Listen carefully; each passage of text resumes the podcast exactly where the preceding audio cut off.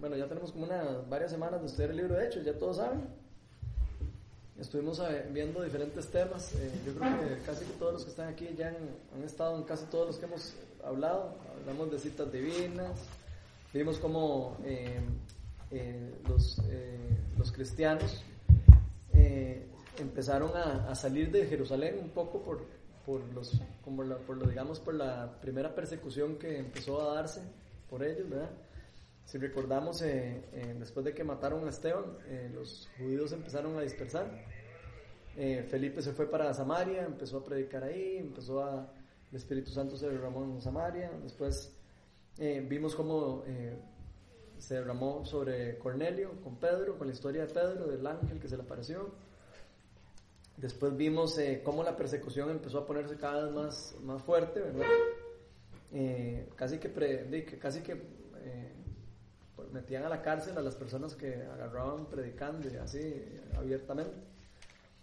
Después vimos que después de esos eventos, eh, la semana pasada estuvimos viendo cómo ya después de, digamos, de que pasó esto de Cornelio y todo, como que algunos eh, judíos empezaron a salir ya hacia, hacia, hacia los lugares de Chipre, Fenicia, Antioquía, ya como saliéndose, ¿verdad? Eh, ya por, casi que por el continente.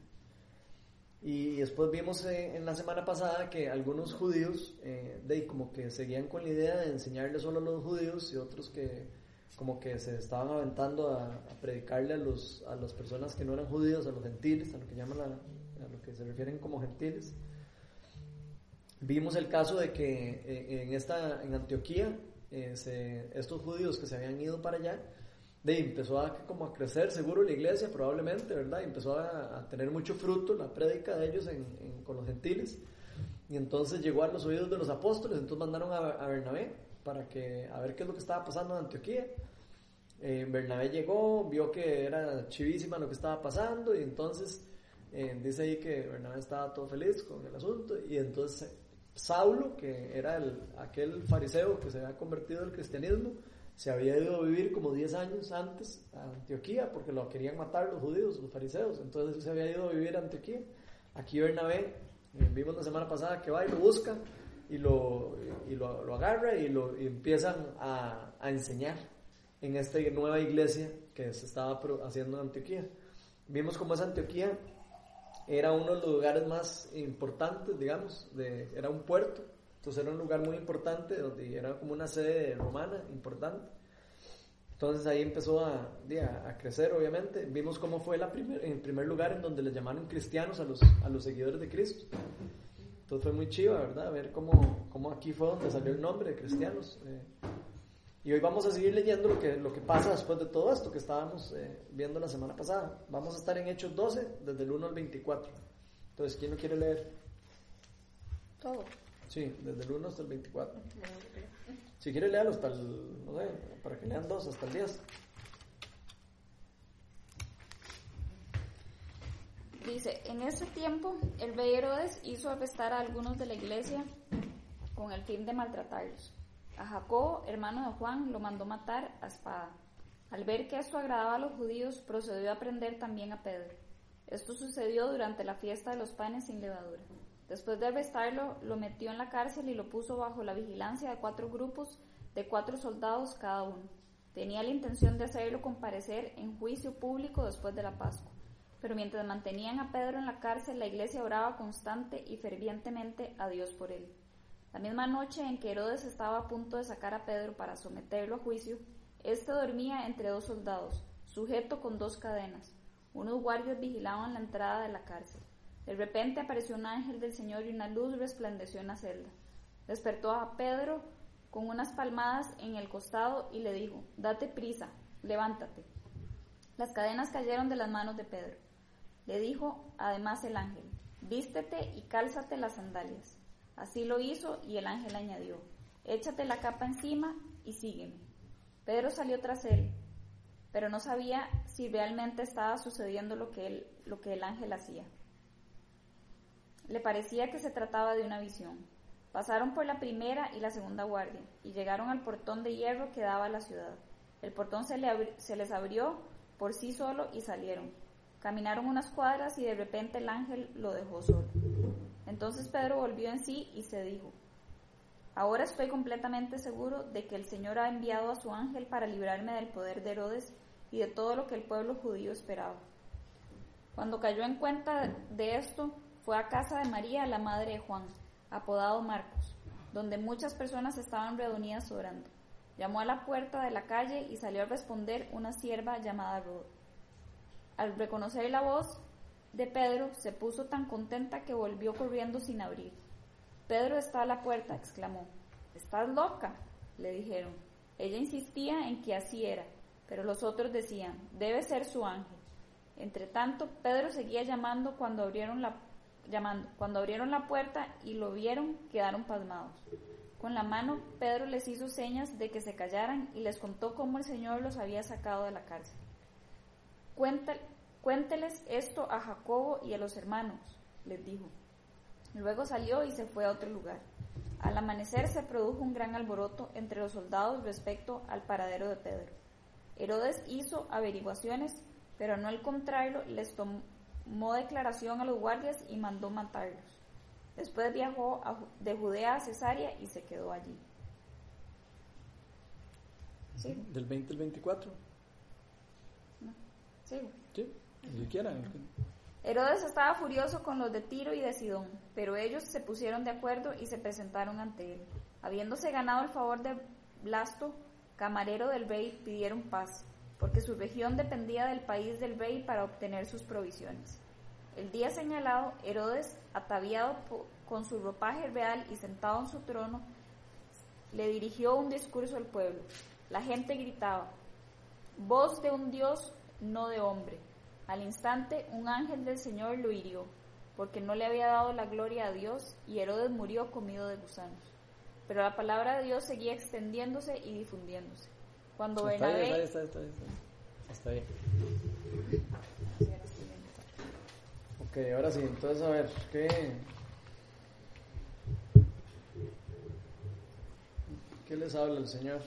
Gloria a Dios es uno de los capítulos más emocionantes que yo lo leo y lo leo una y otra vez. Y es como gloria a Dios y mañana de, de reír, de llorar, de estar feliz. De, sí, o sea, es el poder de Dios superando en los hijos, en sus hijos que le han creído. Entonces, no, no, es demasiado para mí. Es demasiado. ¿Qué, ¿Qué es lo que más te gustó? ¿Qué es lo que más te impactó? ¿O qué es lo que más te emocionó? todo, ver cómo lo que Dios hace con sus hijos, o sea, con quien les cree, como Él, de verdad a veces cuando no hay ni siquiera esperanza, Él viene y, te salva, o sea, es impresionante. impresionante. Como superpoder. Sí, sí, sí, no sé, es que yo siento que a veces uno piensa que eso está obsoleto y no es así, o sea, Dios está vivo y es real, ¿verdad? Entonces, no sé, como volver a vivirlo, eh, la palabra te transmite eso, la palabra está viva y, y eso te hace tener fe y esperanza y saberte que así va a ir Dios a salvarte en cualquier momento. Es impresionante.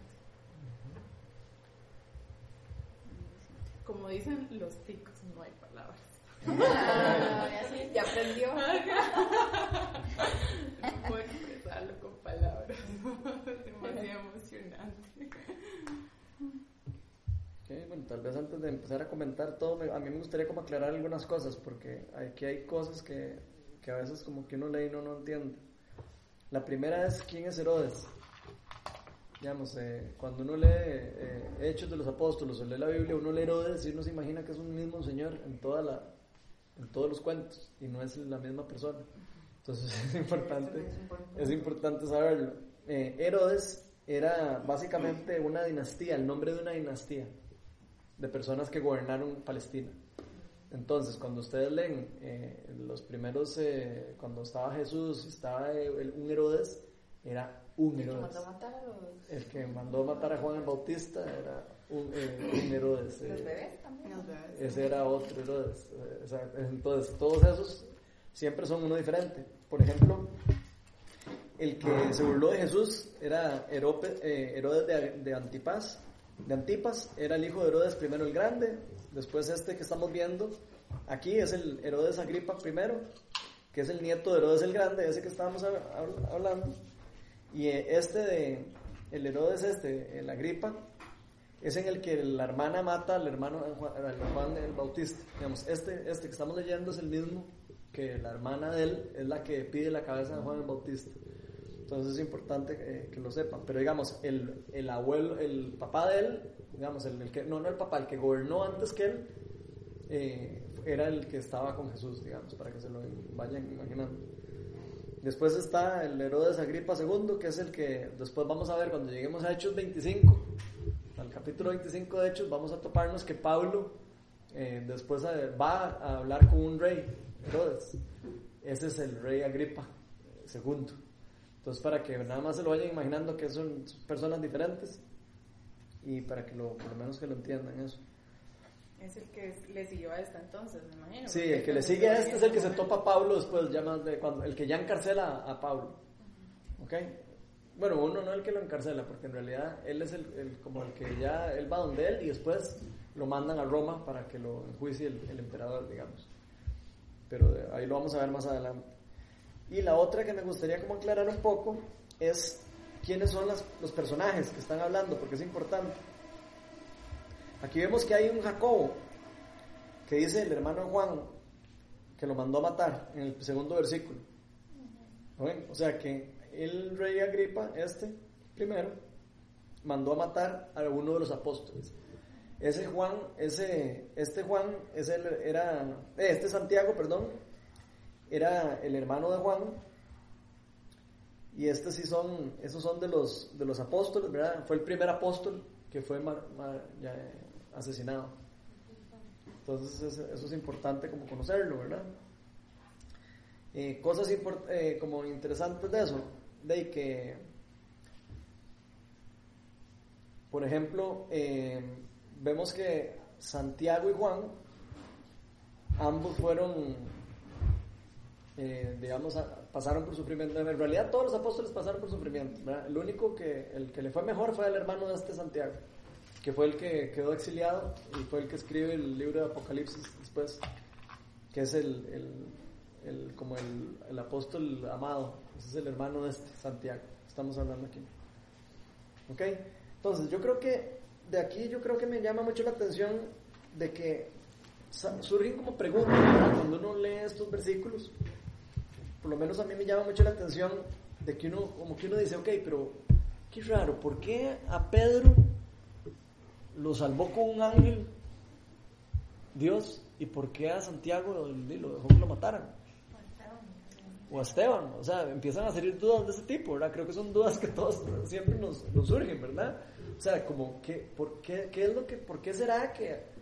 Y, creo que es una duda que todos, de alguna manera, siempre pasa por el corazón de cada uno, ¿verdad? Que, ¿Por qué aquel niño está enfermo? Sí, y, y, a eso es a lo que voy, ¿verdad? Porque a eso voy, ¿verdad? Voy a que, así como lo vemos con los apóstoles, ¿verdad? A veces nosotros preguntamos, hey, pero ¿por qué esta persona, di, por qué un chiquito sale con super, no sé, super eh, habilidades y otro sale con problemas súper serios. ¿Por qué, por, qué, ¿Por qué vemos todo este tipo de cosas en la vida, verdad?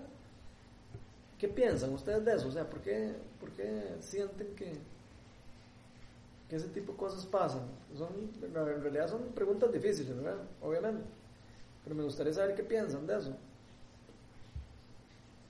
O si alguna vez se han puesto a pensar, alguna vez se han hecho la pregunta. Creo que hay múltiples razones, ¿verdad? No habría como una sola. este, Hay algunas que, que, que tal vez que uno puede decir son, son consecuencias de algo que alguien hizo. Algunas. este, de ahí, no sé, unos papás que están en drogas y tienen un hijo y el niño sale con problemas, de, eso es una consecuencia del, pecado de la mala decisión que alguien tomó. Otras no, otras, otras, no sé. Otras como pensándolo o, creyéndolo con mucha fe es parte del propósito de Dios, porque de lo contrario no me encuentro una explicación humana de por qué un niño viendo a alguien tan puro nace con un tumor, por ejemplo. Yo que trabajo tanto con los chicos con cáncer, hay unos que desde que les hacen en la pancita ya vienen con tumor y uno dice porque Dios lo permite, pero al final creo que solo cuando estemos delante de Él vamos a poder preguntar cuál es el difícil de entender. eso es lo importante, eso es, digamos, eso es lo importante de conocer, ¿verdad? Yo creo que es importante que nosotros tengamos claros que Dios es soberano, ¿verdad? O sea, Dios tiene su, el por qué hace las cosas, ¿verdad? Él sabe por qué hace las cosas. Y la palabra nos enseña que Dios es un Dios justo. O sea, nos enseña que Dios quiere el bien para su, para su pueblo y para sus hijos. Entonces, eh, creo que aquí eh, el secreto está en entender la voluntad de Dios, ¿verdad? O sea, en entender eso. Aquí, eh, cuando yo hablo, cuando, bueno, cuando hablamos de eso, uno hasta podría decir, pero muchas personas se preguntan por qué, por qué Dios permite la maldad, por qué Dios permite que algunas personas pasen por eso, pero eh, la Biblia nos enseña de que por algún motivo, que obviamente no sabemos. Dios permite eh, que exista el mal de alguna manera, porque él podría, digamos, en cualquier momento de repente quitarlo, ¿verdad? Él podría, él tiene el poder para hacerlo. Entonces hay alguna razón de su propósito de por cual él está permitiendo que el mal exista por un tiempo. ¿Por qué será? No sabemos, pero probablemente sea eh, eh, parte del plan que él tiene de que la humanidad sea la misma, que se, digamos, que se una a, a él, ¿verdad? Para, para cambiar esa, esa realidad. O sea, puede ser una, una posibilidad, digamos, ¿por qué nos llamó a nosotros que fuéramos a llevar el Evangelio a todas las naciones y que nos... ¿Por qué Dios nos usa a nosotros dentro de su plan? ¿Eh? Es como es una pregunta curiosa, ¿verdad? ¿Por qué Dios dice, puede convertir a todo mundo? ¿Por qué Él usa?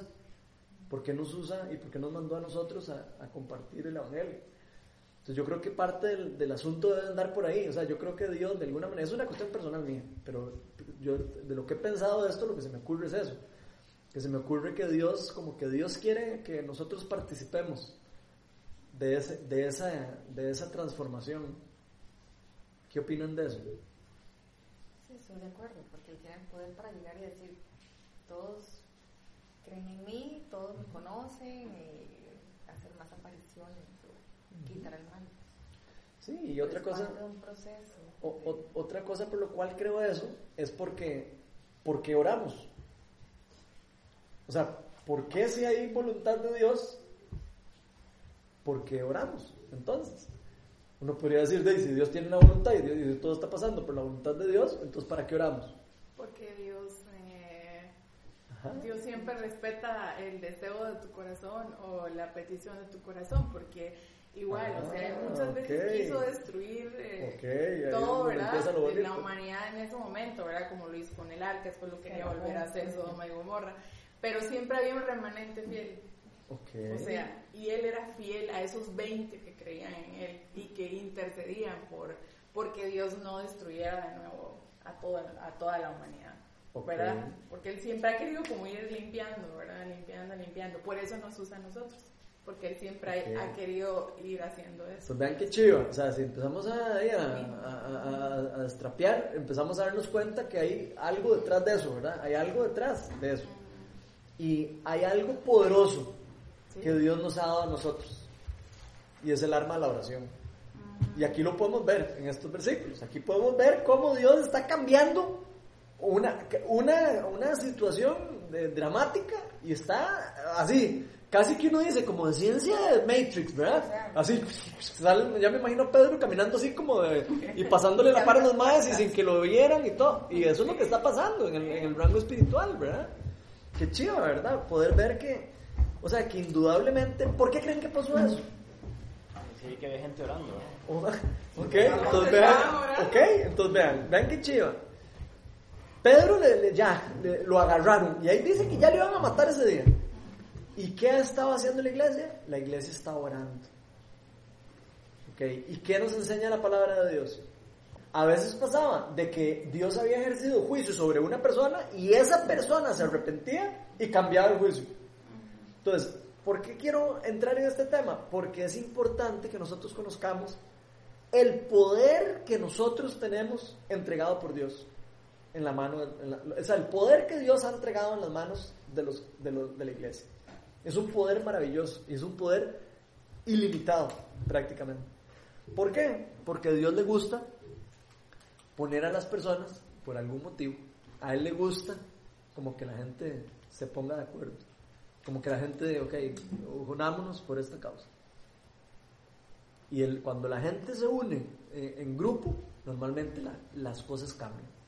Cambian el ambiente o cambian cosas espirituales que estaban a punto de pasar o cosas que, que iban a pasar, pueden cambiar totalmente el rumbo. Entonces vamos a leer eh, un, par de ejemplos. Vamos a leer,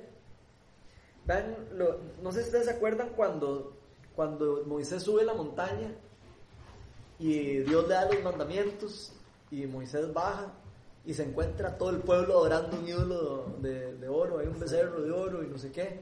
Y Dios dice, los voy a alquilar a todos. Entonces, vean lo que dice. ¿En dónde? Eh, en Deuteronomio, Deuteronomio 9:18. Dice, nuevamente me postré delante del Señor 40 días y 40 noches y no comí pan ni agua. Este es Moisés. Lo hice por el gran pecado que ustedes habían cometido al hacer lo malo ante los ojos del Señor, provocando así su ira. Entonces Dios había tenido una conversación con él y había dicho, o sea, ya, estos madres me los voy a, los voy a sonar. Y vean lo que pasa en Éxodo 32, 14 después. Dice, entonces el Señor se calmó y desistió de hacerle a su pueblo el daño que le había sentenciado. O sea, la, el ayuno de Moisés, la oración de Moisés, la oración del justo cambió, hizo un shift en el, en el ambiente. Vean otro caso. Amós, capítulo 7, versículos del 2 al 6, dice, cuando las langostas acababan con la hierba de la tierra, exclamé, Señor mi Dios, te ruego que perdones a Jacob. ¿Cómo va a sobrevivir si es tan pequeño? Entonces el Señor se compadeció y dijo, esto no va a suceder. El Señor omnipotente me mostró entonces otra visión. O sea, le enseñaron a esta persona una visión de que Dios iba a hacer algo. Vi al Señor llamar a juicio de fuego, con fuego, que devoraba el gran abismo y consumía los campos. Y exclamé, detente, Señor mi Dios, te lo ruego. ¿Cómo se a Jacob si es tan pequeño? Entonces el Señor se compadeció y dijo, esto tampoco va a suceder. Y vean lo que, lo que Pablo, digamos más adelante, en 2 Corintios, dice, 2 Corintios 1.11, mientras tanto ustedes nos ayudan orando por nosotros, así muchos darán gracias a Dios por nosotros a causa del don que nos ha concedido a la respuesta de tantas oraciones. O sea, ¿qué es lo que quiero dejar con el punto de esto? Que las oraciones tienen demasiado poder. Tal vez hay una cosa que me llama mucho la atención, es que, eh, o sea, concuerdo con, con lo de la oración, digamos,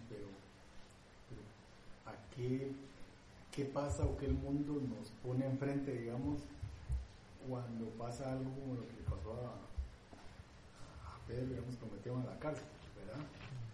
Entonces, a veces en lugar de ponernos de acuerdo para orar, casi que nos ponemos de acuerdo para criticar, ¿verdad? Y es que por ladrón lo metieron, o algo hizo y por eso está ahí. Por gusto no lo metieron, porque nadie mete por gusto. Entonces, y a veces pasa en cosas muy triviales, digamos, o, despidieron a alguien, ¿verdad? Ah, es que ese algo se robó, ¿verdad? O algo hizo, es un mañoso.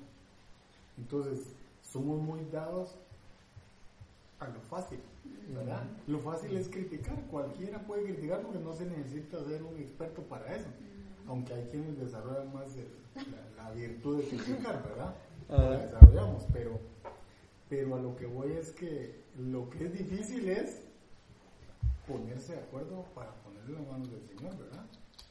Y lo que sucede si lo haces, que es diferente, digamos, en lugar de estar acusando a alguien, ¿por qué no ponerle las manos del Señor, verdad? El ejemplo práctico es el presidente, al que pongan, digamos, somos muy dados a que no sirve para nada y no, no hace nada de lo que prometió, pero ¿cuántas veces hemos orado al Señor por él, verdad? ¿Qué pasaría si todo el pueblo ¿Qué pasaría si nos estuviera orando y todos lo podemos a, juntos con una misma con un mismo espíritu y orando para que sea una buena persona la que quede presidente, por ejemplo? ¿Qué pasaría, no sé, si aquí hubiera algún enfermo y todos en un mismo espíritu oráramos todos los días por esa persona? Sí, correcto.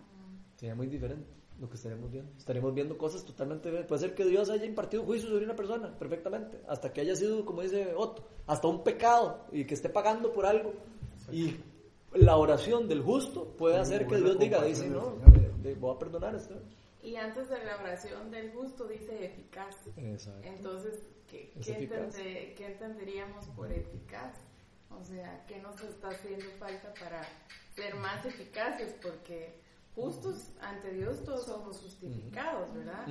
Pero eficaces, o sea, ¿qué nos estará haciendo falta como porque es eficaz del justo, ¿verdad? No es solo eficaz, ¿verdad? O, o sea, lo que dice es que la oración del justo es eficaz. El versículo. No, la oración eficaz del justo puede mucho. Ok. Entonces es eficaz primero y después es de los justos. Bueno, en este versículo es así, pero hay otro versículo que le dice en Santiago, la oración del justo es eficaz. Ah, bueno. Entonces, yo me imagino que debe ser como un juego de palabras. Bueno, pero, la, pero eh, eficaz es importante. Ah, sí. y, entonces, ¿cómo somos eficaces orando? Yo creo que... que ¿Y creyendo? no, declarando la palabra. Declarando. o sea, orar. A, a, los conceptos de eficaz, digamos, o eficiente, que es donde puede haber en algún momento una confusión.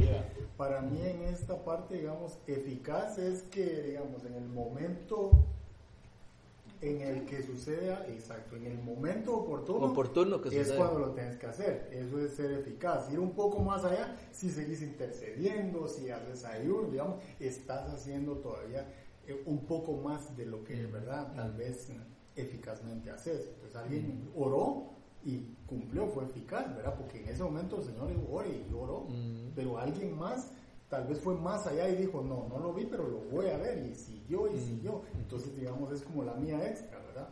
Entonces, eh, por ahí puede venir, digamos, el término de eficaz. Bueno, y lo que decís, la palabra, siempre acompañada como de la verdad. Ah, sí, claro. Ok, pero ahora también veamos, no, no nos perdamos tampoco el contexto, ¿verdad? Porque digamos, vean, Jesús oró para que a él no le pasara lo que le iba a pasar. Entonces, nunca perdamos de vista de que Dios tiene una tiene un, también un propósito. ¿verdad? Entonces, sí, hay, hay cosas que Dios puede cambiar de parecer, ¿verdad? Obviamente. Y hay cosas que, del plan de Dios que Él no va a cambiar de parecer, porque ya es parte de su plan. Pero hay cosas de que Él perfectamente, tal vez, que no afectan su, su plan, me imagino yo, que Él puede cambiarlas. Entonces, me imagino que eso son las digo yo, me imagino que esas son las cosas en las que Dios cambia, porque si Él tiene un plan específico, no va a cambiar de plan, no. Sí, que es algo que no interfiera. Es algo que no interfiera o que va a beneficiar o que vaya a beneficiar su plan. ¿verdad?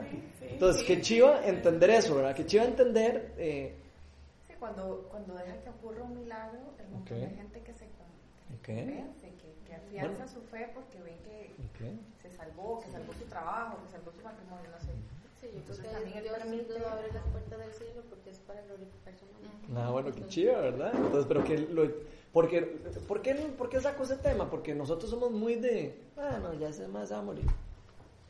Ah, no, ya le dio ese cangrejo, ya, hombre, ya le, dieron, le dio un cáncer de esos tipo 5 y ya está. Y ya, ya uno lo entierra, ya uno está así, con, tirando la pala para atrás. O sea, así. Y no, o sea, o sea, ¿cómo va a ser posible que el, pueblo, que el pueblo escogido de Dios, o sea, nosotros estemos así? O sea, este, o sea, vemos un problema así, todos, ah, qué tirada. No, al revés, pongámonos a orar todos y oremos y levantemos. Vean el caso de ese chiquito, que es del caso del grupo de oración. ¿Ustedes vieron ese caso? O sea, es que es que es de, es que cuando estás en el grupo, que no has querido meter. Digo, para que no me regañen. Ya no quieren preguntar, ya no quieren preguntar. Mae, o sea, al principio, no sé si ustedes lo vieron, ya lo estaban dando por muerto ¿eh? en el grupo. Ya lo estaban dando por muerto el chiquito. O sea, ya era ese chiquito. O sea, persínemelo ya. Porque ya ese chiquito ya está listo para la foto. Y empezamos a orar. Nos mandaron ayer la foto del chiquito pegando gritos y eh, pegando brincos. Sí, que había dicho que seguro no puede volver a caminar. No puede volver a caminar, está corriendo el chiquito. Entonces vean qué chiva, esos son ejemplos lindos, o sea que hay que verlos, hay que, hay que eh, estarnos recordando esos ejemplos. Por ejemplo, y el caso de la vez que oramos por un muchacho, aquel muchacho en Viña, que, que tenía un cáncer, que después nos, llegó, nos paró la muchacha, oramos por un muchacho con cáncer, y el Espíritu Santo lo tocó súper fuerte, y después nos topó la, la, amiga, o yo no sé, un fin de semana después nos topó una señora, y nos dice, no, vengan, no quería hablar con ustedes. El muchacho fue al hospital, a donde el doctor, y le dio la medicina por vara, porque los exámenes eran imperfectos. ¿Te acuerdas? O sea, increíble. O sea, cosas que uno dice, o sea, milagro. O sea, ya, milagro. De eso es así, como de esto así, de ciencia ficción. Que uno dice, o sea, eso fue un milagro sobrenatural. Y qué chiva ver cómo Dios, se ve que Dios sí quiere hacerlo, o sea, Dios sí quiere hacer eso, pero Él también como que respeta lo que nosotros nos ponemos de acuerdo a hacer. Como que Él tiene, como que Él respeta la voluntad también de su pueblo. Si el pueblo quiere alejarse de Él, Él lo respeta. Si el pueblo quiere acercarse a Él, Él lo respeta. Y eso lo podemos ver en la historia de Israel. Cuando Israel se juntaba al pueblo y empezaban a, adorar a Dios y todo, Dios, Dios los bendecía. Cuando se empezaban a alejar, él respetaba, ah, no quieren, no me quieren conmigo, ok, les quito la protección y, que les vaya bien. Sí, es un caballero. Es todo un caballero, o sea, él, no va a obligar a nadie a acercarse a él, ni va a obligar a nadie a, hacer, a creer en él. O sea, simplemente el que, el, que, el que acepte que él es el Señor, ahí está, él va a derramar la, la, gloria sobre el que crea en él. Y, y, así de sencillo. Cuando en números están, llegaron y vieron el reporte, ¿verdad? De los gigantes y todo. Entonces, eh, cuando dijeron, y el pueblo empezó a murmurar, no, y ah, que este, hubiera sido mejor que años en Egipto y todos. Entonces, ¿cómo se te ocurre? Bueno, no, a estos los mejor, ya no los quiero ver, ¿verdad? Le, le dice Dios prácticamente a Moisés, y entonces eh, Moisés, pero ¿cómo, verdad? Si lo sacaste y que van a pensar que tú eres malo. Y entonces estás diciendo que tú eres de verdad tardo para la ira y grande misericordia. Y entonces el Señor le respondió, dice, me pides que los perdone y los perdono. O sea, ahí otra vez se nota que, que los volvió a salvar. Entonces Pero sí es importante eso que, que, o sea, hay como que demasiada... Yo me imagino que de Gracias. nos ve como si fuéramos niños. Ay, sí, así. No, y seguro tal vez si chiquita le dice, no mami, y usted al final dice, bueno, está bien. Y se lo va a dar porque es un deseo bueno a su corazón. ¿No te parece como que es un padre extraordinario? O sea, es como y Moisés ahí, ¿verdad? Y, entonces yo no respondía. Y entonces es toda una conversación, qué lindo. O sea, y bueno, me pides que los perdone y los perdono. Y les perdono la vida a todos. Pero no los saco, digo. Bueno, pero es que por eso, es que también hay consecuencias, o sea, eh, y eso es otra cosa que tenemos que entender, como estaba diciendo Otto, hay consecuencias, ¿verdad? En la vida tiene consecuencias espirituales y mundanas. Sí, porque les perdonó la vida, pero Entonces, nunca los eh, sí, hay consecuencias, hay consecuencias de también, eh, o sea, Dios también quiere que uno aprenda, ¿verdad? Es como, es como cuando el chiquito de uno hace algo malo, ¿de? uno tiene que castigarlo, tiene que uh, enseñarle, porque si usted no le enseña, entonces si ve que no hay consecuencias, entonces no hace nada. yo siento parecido es la disciplina que Dios usa con nosotros, de alguna manera, ¿verdad? Como que Él dice, ok, bueno, ahora paguen toque de ahí, lo que, que ya se jaló esa torta, ahora paguen un rato. En algunos casos vemos que cambia a parecer, probablemente cuando qué, cuando nos arrepentimos de corazón, ¿verdad? Porque sí vemos que el arrepentimiento está metido en eso muy poderoso, ¿verdad? Vemos que cuando sí alguien pecaba contra Dios, por ejemplo, me acuerdo, eh, pucha, no me acuerdo el profeta, pero había un profeta que había pecado contra Dios y, y le dicen eh, uno de los profetas le dice, el Señor eh, eh, ya te va a quitar la vida. Y él se ah, arrepiente. voy, a voy a buscar el, ejemplo, porque no me acuerdo cuál es, pero era Elías o Eliseo, uno de esos. Ah. O Elí, uno de esos. Entonces, entonces le dice, y entonces él entra y se arrepiente demasiado y empieza, ay Señor, sí, yo he pecado. Y de verdad el más se arrepiente horrible. Y el Señor le dice, escuché tus corazones. Y ya había emitido juicio sobre él, había dicho que ya se iba a morir. Y él dice, eh, escuché tus oraciones como una plegaria eh, y, voy a, darte siete años más de vida, o no sé cuánto, y le extiende la vida por un tiempo más. Y también, bueno, eh, cuando, entonces, qué chiva, esa historia es demasiado chiva. sí, y entonces parece como muy parecida a la, a la del siervo de Namán, al de, de Saúl, Saúl es, ¿verdad? Eh, Esaú o Esaú. Esaú era el hermano de Jacob. Al que, Namán, al que Namán va y le da la instrucción de ir a, sumergirse las siete veces para que fuera sano. Ay, ese es el que eh, creo que no, no se llama Jesse. Ese se llama Jesse, el siervo del, del, rey. Ah, sí, Entonces no, él vino y, y eh, este Namán tenía mucha plata, entonces... Pero es en esa misma época de historia, donde está la historia esa que yo estoy diciendo. Quiso pagarle, pero él no recibió. Yo creo que según dijeron en denarios, no sé qué, era como equivalente a como 4 millones de dólares, una cosa así. Era un platal el que le llevaba como para darle la fórmula a ver cómo se quitaba la lepra. Nada más. Entonces vino y como no lo él recibió instrucción de Dios de no recibir la plata, vino el siervo y este Jesse y corrió a, a Namán a decirle que decía el, el, verdad su señor que por favor le diera algo, en plata, algo de plata. Entonces él se, como que se pasó de vivo, ¿verdad?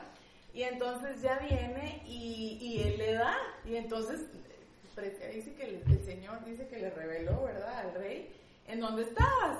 Y entonces, no, no, no, andaba como por ahí, ¿verdad? Y entonces, no, ¿qué hiciste? Y entonces él mintió y lo descubrieron. Hoy entonces vino y le cayó a él la lepra. Ah, y entonces lo condenó a él y a, su descendencia, dice, a la lepra, y fueron echados de ahí. Ok, pero vean, es muy importante porque sí hay pecado generacional y eso es muy importante conocerlo. O sea, o sea, Dios en la palabra nos dice que el pecado puede llegar hasta una tercera generación, el pecado de una, de una persona. Sí, Pues hay que tener cuidado, o sea, hay que saber y estar consciente que el pecado de uno puede afectar hasta una tercera generación a nivel espiritual. Bueno, entonces Dios lo condenó a él. Y entonces vino después, y pasó el tiempo, y él fue a la tierra de unos gigantes porque había como, estaban pasando como hambre donde vivían, y como él no podía acercarse, ¿verdad? Porque o lo mataban, o se moría de hambre, o lo mataban por lo de la, eh, por lo de la lepra. Y entonces ya después dice que Dios le hizo, había como comida donde una tierra solo gigantes. Y entonces Dios le puso como... Eh, algo en los pies que sonaba como que él era un gigante. Y entonces dijo, eh, todos, los, todos se fueron y dejaron la comida ahí, como el botín de comida.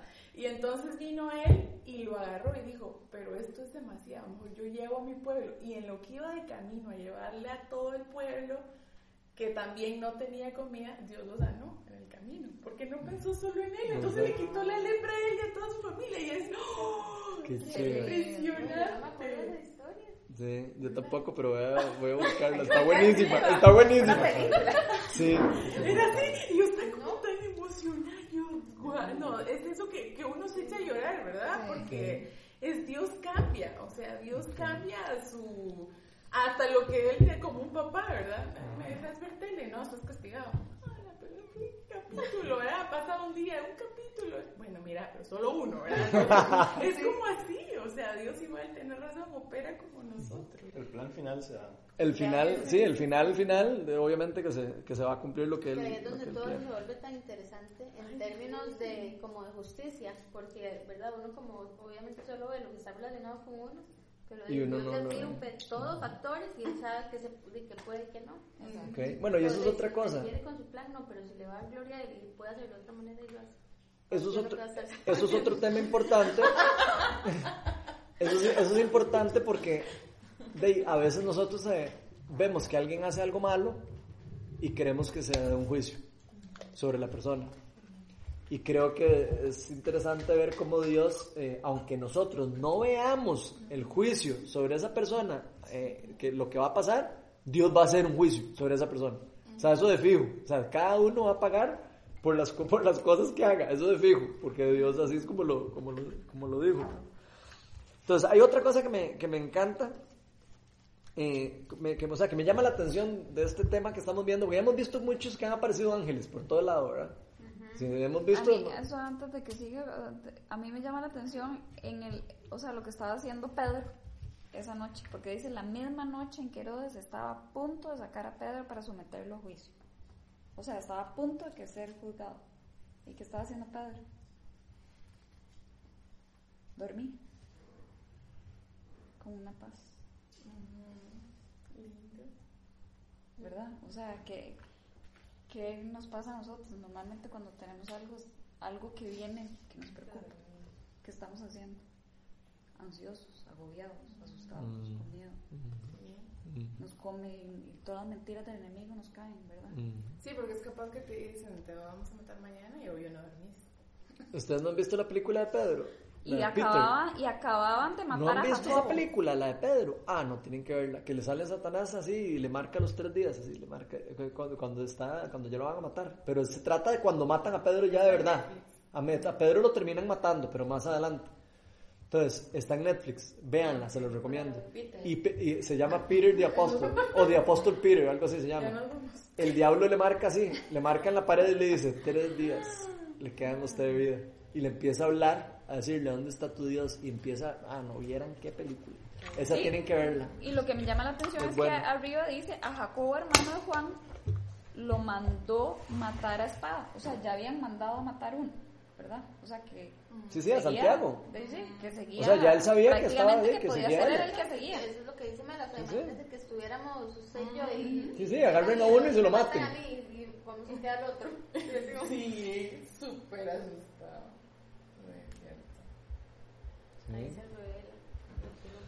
Ok, para seguir con la idea de los ángeles. Vemos que los ángeles tienen gran aparición en, el, en la Biblia no podemos pasar desapercibido eso, ¿verdad? Que vemos que de repente un ángel baja y ayuda a los siervos de Dios y lo vemos como los antiguos, como los judíos creían en los ángeles, ¿verdad? Lo podemos ver aquí porque en el Antiguo Testamento también aparecían ángeles que protegían. Acuérdense, por ejemplo, cuando estaban Giesi y, y, Eliseo a punto de que iban a ser agarrados por un montón de soldados, eh, que empieza a orar y se le abren los ojos a Giesi y él ve los soldados de Dios alrededor en las montañas. Bueno, esos son los ángeles de Dios que normalmente se visten de armadura en algunos casos. Entonces, es demasiado chido eh, ver cómo los ángeles de Dios están de alguna manera peleando la batalla espiritual también del lado de nosotros, ¿verdad? Del lado de Dios, ¿verdad? Entonces, siempre me, como, como, como los ángeles los ponen como algo demasiado, uno lo podría ver como divino, ¿verdad? O como algo sobrenatural siempre me gustaría como, como explicar un poco que los ángeles son, son mensajeros de Dios, son seres creados por Dios, son espirituales y tienen poderes sobrenaturales y que algunas veces toman, eh, pueden tomar eh, forma de una persona y, y, uno los pueda tocar o ver o así. Eso lo podemos ver en diferentes ejemplos de la Biblia, ¿verdad? Pero los ángeles no son seres divinos no son seres divinos ni son seres de adoración para adorar. Y eso es muy importante para nosotros como pueblo conocerlo. O sea, al igual que nosotros los ángeles son siervos de Dios. Punto. Entonces vean lo que dice Hebreos 1.14. Vamos a leer tres versículos para, para, explicar ese tema. En Hebreos 1.14, si váyanse a Hebreos 1.14.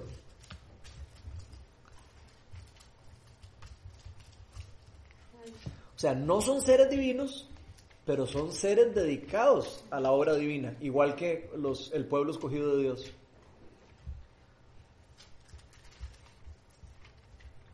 Hebreos 1.14, el que lo tenga ahí lo lee, por favor. ¿No son todos los ángeles espíritus dedicados al servicio divino, enviados para ayudar a los que han de heredar la salvación? Que ahí nada más está como tirando el, el, el, el que escribió ese libro de Hebreos, que no se sabe quién lo escribió, está como diciendo, ok, eh, está haciendo una pregunta como obviamente aclarando de que eso es lo que son. Obviamente lo está haciendo en forma de pregunta. Pero vean lo que dice en Apocalipsis capítulo 10 del versículo 9 al 10. Esto es Juan el apóstol, el hermano de este Santiago al que acaban de matar, cuando ya está a punto de morir. Es el único apóstol que se muere, pues ya de viejito. ¿Ok? Los demás todos fueron, le cortaron la cabeza, los crucificaron y todos los mataron. A todos los apóstoles, ¿verdad? Menos a Juan. Juan, cuando está en la isla de Pasmos, que lo habían eh, exiliado ahí, lo habían mandado ahí como encarcelado, Dios, Dios le da una revelación sobrenatural, como parecida a la, a la, visión que le dio a Pedro en el éxtasis y todo eso que vio las bueno, a Dios le dio a Juan el privilegio de que viera cómo iba a ser el fin del mundo, o le dio unas visiones de lo que está escrito en Apocalipsis. Entonces, vean lo que le pasa aquí a Juan cuando él está en esta visión metido, donde Dios le está revelando un montón de cosas. Dice, eh, Apocalipsis 10, del 9 al 10, dice, el ángel me dijo, o sea, él estaba ahí con un ángel al frente, escribe, dichosos los que han sido convocados a la cena de las bodas del Cordero. ¿Cuál es la cena? ¿Cuál es esa cena de las bodas del Cordero? El haber aceptado a Jesucristo en nuestro corazón. Dichosos los que... Apocalipsis 10, 9, 11. Me acerqué al ángel y le pedí que me diera el rollo. Él me dijo, tómalo y cómetelo. Ay, qué pega. Entonces apunté mal el versículo. Bueno, entonces después se los busco, pero vean lo que dice. Este, ese versículo, no sé, ya no sé si el, buscan en el capítulo 22, a ver si fue que me equivoqué de capítulo. Se los voy a leer mientras lo buscan. Dice, el ángel me dijo, escribe, dichosos los que han sido convidados de la cena, a la cena de las bodas del Cordero. Y añadió, estas son las palabras verdaderas de Dios. Y entonces vea lo que dice Juan, me postré a sus pies para adorarlo, al ángel. Él vio al ángel y dice, se, le postró, como cuando Pedro entró a la casa de Cornelio que se le iban a inclinar. Y vean lo que le contesta el ángel. Pero él me dijo, no, cuidado, yo soy un siervo como tú y como tus hermanos que se mantienen fieles al testimonio de Jesús. Adora solo a Dios. El testimonio de Jesús es el espíritu que inspira la profecía. Vean que rajado, ¿verdad? O sea, aquí Dios les está diciendo en revelación de que al ángel no tienen que adorar. O sea, que sí, el ángel es una persona que eh, es un ser espiritual que Dios usa para ayuda de nosotros, es un, es un, eh, son eh, soldados de Dios y todo, pero no son. No son para que nosotros los adoremos. Y a ellos no les gusta que nosotros los adoremos. Aquí lo podemos ver. A ellos no les gusta porque ellos saben quién es Dios y saben que nosotros no debemos. ellos la tienen muy clara. Entonces es muy importante entender eso. Y ven lo que dice Primera Timoteo. digo, algunos porque, porque Lucifer era un ángel Ah, sí, obviamente, no, no, obviamente lo, sabemos lo que pasó con Lucifer, que era un ángel de, Dios, ¿verdad? Y cuando se creyó más de Dios, más que Dios, Dios lo expulsó a él y a todos sus, ¿Primera Timoteo qué? Primera Timoteo 2, del 1 al 7. Aquí vamos a ver eh, Pablo escribiéndole a Timoteo algunas recomendaciones. Y ya con esto vamos a cerrar, porque ya, no, ya nos agarró tarde. ¿Cuál? Primera Timoteo 2, del 1 al 7. Después les averiguo cuál era ese versículo de Apocalipsis, para que no se lo... ¿Y la historia de ciencia ficción? No, esa historia no la tiene que mandar por... Esa sí la mandas en el... La de Jesse, ¿Sí? ¿A la misma de ¿Es la misma de los soldados? No, porque es otra de Ah, es otra de Jesse. Ah, ok. Entonces está en Segunda Reyes. Entonces tiene que estar en Segunda Reyes. Esa está en todas. bueno, vean lo que le dice Pablo a Timoteo. ¿Timoteo qué? Primera Timoteo, capítulo 2, del 1 al 7. Y esto es un tema muy importante, porque, ya verán, así que les recomiendo ante todo que se hagan plegarias y oraciones y súplicas y acciones de gracias por todos. Vean lo que estamos hablando. Hagan súplicas, rueguen a Dios, hagan todo, pídanlo por todos, especialmente por los gobernantes y todas las autoridades que ustedes lo acaban de mencionar. Para que tengamos paz y tranquilidad y llevemos una vida piadosa y digna esto es bueno y agradable a Dios nuestro Salvador, pues Él quiere que todos sean salvos y lleguen a conocer la verdad. Entonces vean qué rajado, o sea que todos tenemos que estar orando siempre por las personas que no conocen a Jesús para que lo conozcan, porque Dios quiere salvar a todos. Conocer con la verdad, porque hay un solo Dios y un solo mediador entre Dios y los hombres. O sea, no hay ni una sola otra persona que pueda mediar una oración entre Dios y, y eh, entre Dios y los hombres. Dice, porque solo hay un solo Dios y un solo mediador entre Dios y los hombres, Jesucristo, hombre, a quien dio su vida como rescate por todos. Este testimonio Dios lo ha dado a su debido tiempo para proclamarlo, me nombró a mí heraldo y apóstol, digo la verdad y no miento, Dios me hizo maestro de los gentiles para enseñarse la verdad, la verdadera fe. Entonces, ¿por qué digo eso? Porque podríamos querer en algún momento orarle a alguna otra cosa que no sea Dios. Ya sea eh, alguna otra figura, un ángel, otra persona, otra cosa, cualquier cosa. Ninguna persona digna de adoración, dice la palabra de Dios, que solo... O cualquier cosa, ni a símbolos, ni a ninguna cuestión en la tierra. De hecho, uno de los, uno de los, eh, de los mandamientos de la ley de Dios en Éxodo, vayan hacia Éxodo y lo buscan. El, uno, el primer mandamiento es no hagan imágenes, ni ídolos, ni nada que se parezca a nada en el cielo ni en la tierra y nunca los adoren. Entonces el primer, el primer eh, mandamiento de la ley de Dios. Adoren solo a Dios. Es el que resumen en amarás a Dios sobre todas las cosas. Pero no, si lo leen, dicen, no, no hagan imágenes de, de nada. Es súper claro. Ok. Y Ok, no, eso es. Y es que ya nos agarró demasiado tarde. Aquí tenía un montón de más. me gustaría como que leamos un poco la justicia de Dios. Eh, de tarea, les recomendaría que se lean Romanos 2. Yo se los mando en el chat. Romanos 2 del 1 al 16. Eso tiene que ver con la justicia de Dios. Estamos hablando hace un rato de que, de que todo, de siempre va a haber alguien, o sea, que alguien va a pagar lo que hizo, digamos, por, por decirlo así, que nosotros a veces queremos ejercer juicio sobre alguien, pero que no hay que preocuparnos porque Dios va a ejercer justicia sobre eso. Entonces, eso es para que lo lean de ahí. Y nada más les voy a leer un versículo antes de terminar que habla de eso para que después ya se vayan con las ganas de hacer la tarea. Dice, Hechos 17:31 dice, Él ha fijado un día en que juzgará al mundo con justicia por medio del hombre que ha, que ha designado, Jesús. De hecho, ha dado pruebas a todos a levantarlo entre los muertos. Entonces, nada más porque nos quede claro de que Dios va a juzgar a todos en algún momento. Romanos 2, del 1 al 16 es la tarea. Es como para que, eh, como para complementar con la justicia de Dios.